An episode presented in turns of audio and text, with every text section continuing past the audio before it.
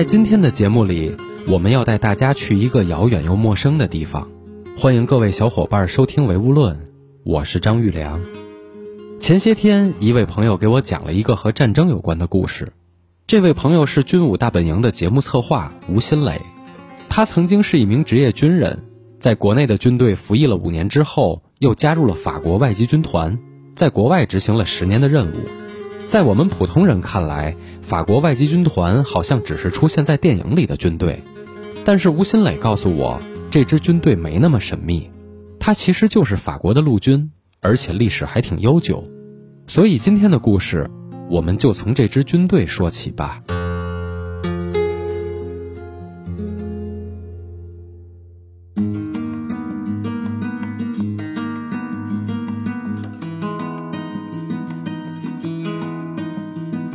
法国外籍军团呢，其实它是法国的陆军，其实属于国防部，是一个国家的武装力量。那法国外籍军团最早的时候是在当年圈地运动，有墨西哥战争、拿破仑时期的时候，有很多的欧洲国家的流亡的那些人跑到了法国，然后呢，法国政府当时正在墨西哥，包括它其他地方的海外殖民地啊。或者是所干预的那些政权的地方，呃，有交战，因此呢，他就做出了一个决定，就把这些人征过来，像士兵一样投入到海外的战争中去。大量的不懂法语的人，没有任何钱啊、食物、衣服的人，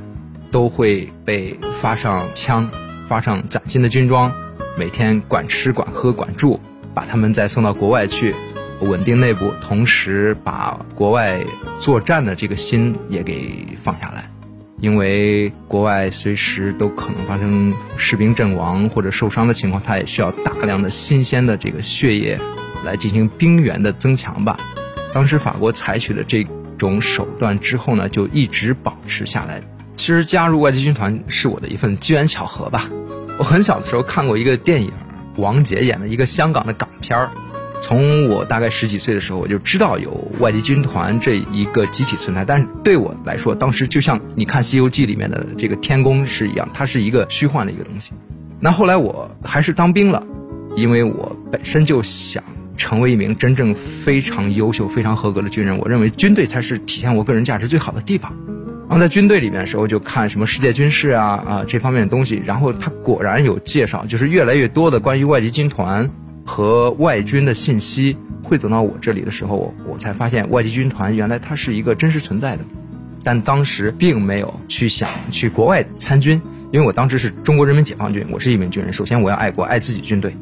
后来在军队里面当了五年的兵，转了士官，我决定退伍的时候呢，就是想好好的提升一下个人的素质，尤其是文化素质这方面。我十八岁当兵。没上过大学，所以说在部队里面，随着这个军改啊，各方面的东西，越来越多的新战士入伍的时候，带着大量的知识，计算机知识、英语知识、法语知识、德语知识，各种各方面的我以前所不了解的这种知识，它对我是一种冲击。我当时作为一个侦察排的班长，我除了自己五大三粗，跑得比他们快，扔手榴弹扔得比他们远，然后打枪打得比他们准之外，其他的所有方面东西，我都要依靠他们。哎，这个文件我应该怎么打开啊？那个病毒我应该怎么去杀？甚至我连买硬盘该买多大的内存的，我都需要去问他们的时候，我就觉得自己其实什么都不会。所以说我选择了退伍，因为只有在社会这个大的学校里面，我才有可能去专心的去学习这些我所不具备的本领或者知识。那么我退伍之后呢，也是因为本身自己很多年没上过学，文化水平本来就没有多少基础的情况下呢，再加上很多年离开学校，考一个正规大学是基本上不可能的，年龄也超了。所以我当时就想走一条捷径，那就是出国留学。当时正好是中法文化年，所以说我选择了法国，然后也比较顺利。我自身这个自学能力还是比较强，然后学法语，去北外学脱产班儿，考试办签证出国，一套程序大概花了一年的时间。到了法国几个月之后，有一次周末的时候，我就觉得没有什么其他事情可以做，然后就觉得自己应该去转一转啊，散散心。然后去哪里呢？哎，要不要去外籍军团的这个征兵站去看一下？找地址，然后坐地铁去到地方，感觉特别的神圣。然后终于那么长时间，从十几岁的时候在电影里面看到的一个非常呃虚幻的一个一个东西，真的在我面前的时候，我觉得是特别的震撼。然后从那天开始，我才开始想，我是不是应该放下自己目前的学业去当兵？我考虑了很久，我后来分析了一下。我上学的目的是什么？是为了提升个人的能力或者素质，或者是文化水平这方面东西。但是我最终的目的是什么？最终的目的还是要找一份工作，有一个安稳的生活，有一份好的收入。那其实对于我来说，学习并不是我最擅长的，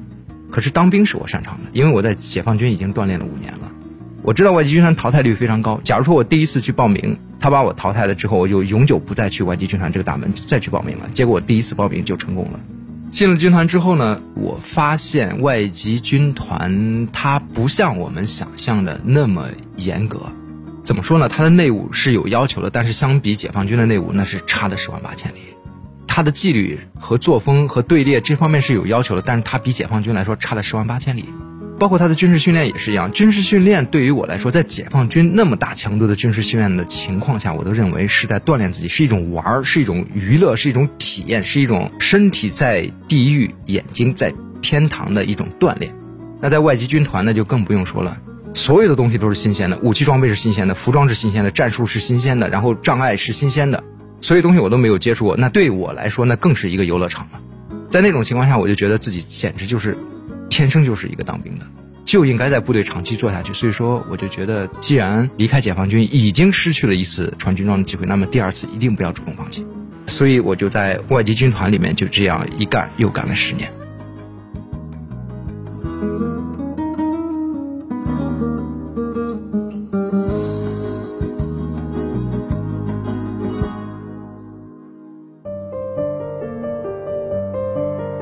其实，在我看来，吴新磊并没有像他自己说的那样五大三粗，反而挺斯文的。但人家可是真正拿着枪上过战场的人。在法国外籍军团的十年里，让吴新磊感触最深的是在马里执行的作战任务。那里到处充满了危险，经常有战友牺牲，但最后他适应了战争，甚至还从那儿买了纪念品回来。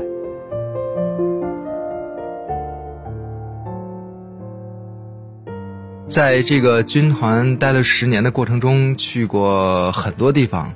其中印象最深的，也是我自己感悟最深的一次，应该是一四年在马里执行任务。其实是我退伍之前的倒数第二次任务。这次任务其实它是一个作战任务，因为马里在一三年爆发马里战争之后，打得非常激烈，外籍军团包括法军不断的向那里增兵。我的战友在一三年刚开始的时候去了马里就没有再回来，刚到马里一个星期就牺牲了，所以说当时去马里之前自己心里面是很紧张的。到了马里之后，我才发现马里不是我想象中的那个样子。我去的那个阶段基本上处于一个过渡期，算是比较安全。当然我在过渡期期间，我还又失去了两位战友，一位战友是我在执行一次夜间的。侦查任务的时候，开着车出去，我是第一辆车，他是第二辆车，我们两辆车的型号是一样的，然后车里边的这个座位排列是一样的。那么我首先来说，我这个头车在过一个地方的时候，肯定是最危险的。其实那天晚上我也是相对来说这个运气算是比较好的吧。我头车在过一条必经之路的时候，然后过去了，过去大概二三十米之后，我就听后面嘣的一声炸，第二辆车。压着地雷给炸翻了，然后我那个战友就是跟我一样坐在同样一个位置，战友他就被炸出去了，然后从天上掉下来，就牺牲了。第二个战友呢，也是外籍军团的，但不是我们部队的，我是伞兵，他是工兵部队，是一名老士官了，在我们的那个一圈一圈用铁丝网、用水泥、用沙袋包围起来那种营门口待哨的时候，开过来一辆皮卡车，然后那皮卡车里面装满了定向爆破的炸药。然后离那个哨卡很远的地方就引爆了，所有的这个爆炸的冲击波碎片，全部都朝正前方，也就是朝哨卡冲过去。当时这个老士官应该是在最前面的，直接给炸的炸碎掉了。我在马里的四个月中失去了两位战友，但是我个人的心情从一开始在去之前非常紧张。刚到那个地方的时候啊，四处担心，然后四处警惕，到处都观察，然后随时都注意，晚上稍微有点响，马上就拿着枪跑出去。变成了迫击炮弹落在帐篷旁边几十米或者上百米的距离的时候，自己根本就不从帐篷里面出来，变成防空警报在响，让大家都去掩体的时候，自己一手拎着头盔，穿着拖鞋，拿着自己的枪，慢慢悠悠的走过去，变成一种麻木，非常自然，非常习惯了在那个环境里面。结束之前四个月到第四个月的时候，还从那个地方买了纪念品。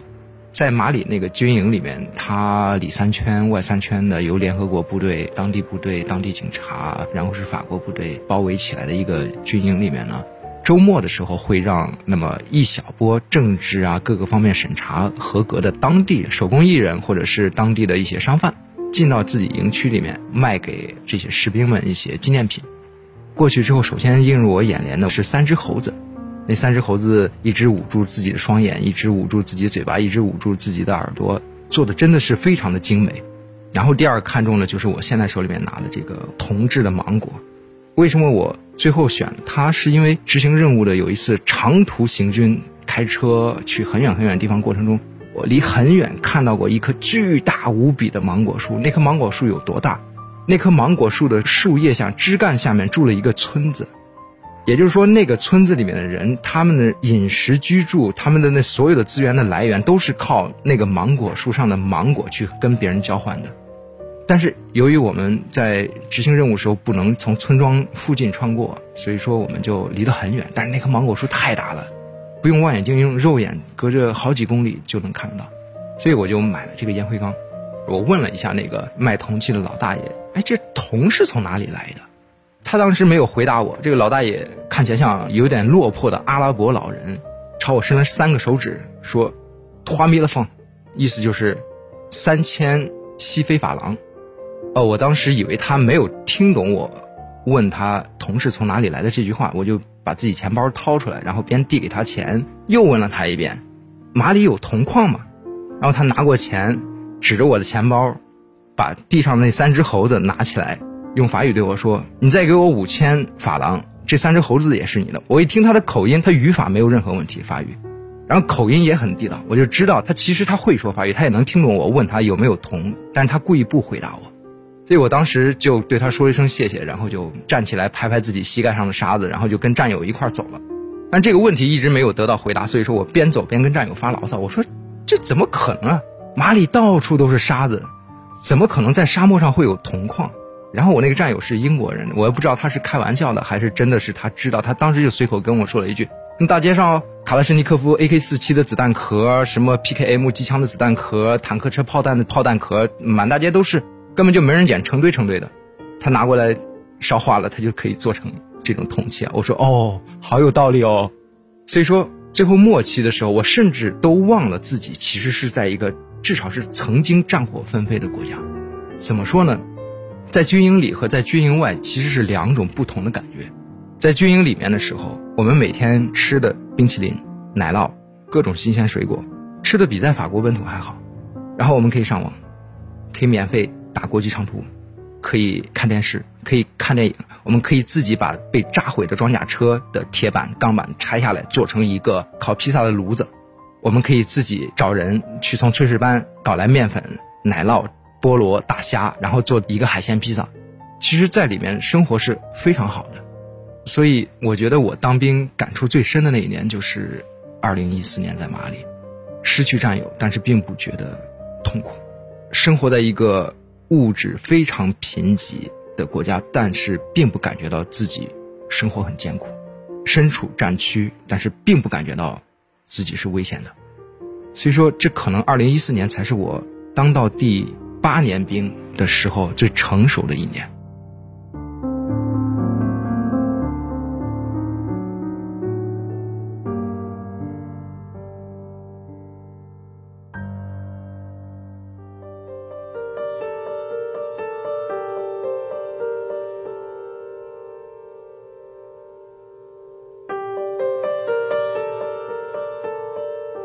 说实话。我有点想象不出吴新磊在马里的那种生活，因为在他的描述里面，太多东西都有着极大的反差。可能只有适应了这种状态，才能称得上是一名真正的职业军人吧。吴新磊在执行任务的时候去过很多国家和地区，在他临退伍的那年，他去了非洲的另一个国家，那个地方没有太多危险，但是在那儿的经历让他决定重新回到学校里面。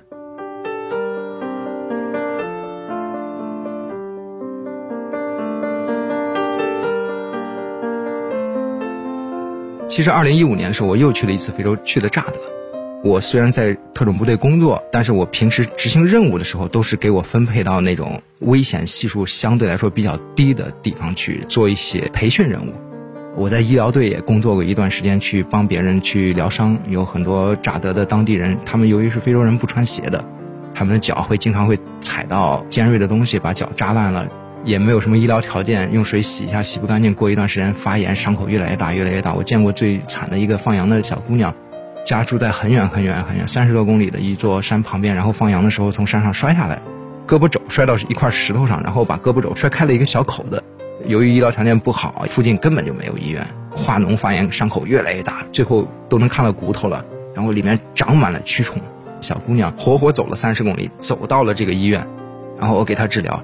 用镊子把里面的蛆一个一个一个拿出来，然后把腐烂的肉给它洗掉，给它切除。最后愈合。其实我在乍得主要的工作就是在一个机场里面去活动、去生活的，那根本就没有什么危险。在站哨的时候，晚上四面八方都没有人，除了铁丝网和探照灯之外，什么你都看不见。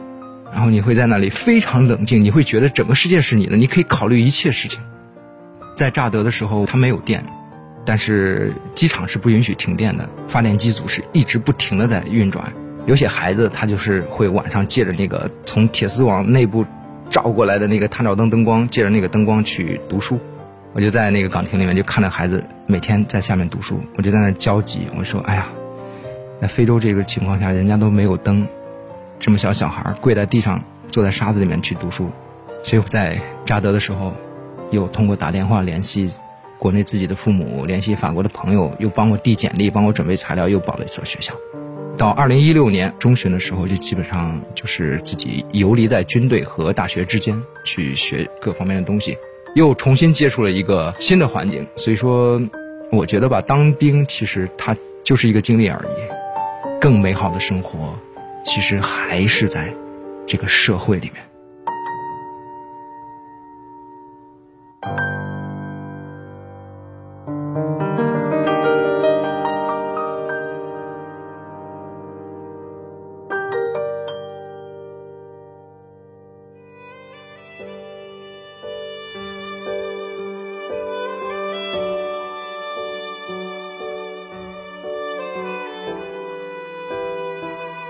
和军队比起来，更美好的生活当然是在社会里。现在的吴新磊回了国，但仍然保持着在军队时候的状态，每天训练体能、游泳，还要学英语。这种严格要求自己的劲头，真是让我觉得有点惭愧。不过我也能理解他，毕竟长期生活在军队，早就养成了很好的习惯。另外，想想那个跪在探照灯下面读书的孩子，还有什么理由不去努力呢？这世界上有太多因为战争而加剧了贫穷的地方，吴新磊所经历的环境、遇到的人，都是我们在正常情况下一辈子也很难触及的范畴。不过，就算没有交集，也还是希望战争永远都不再来。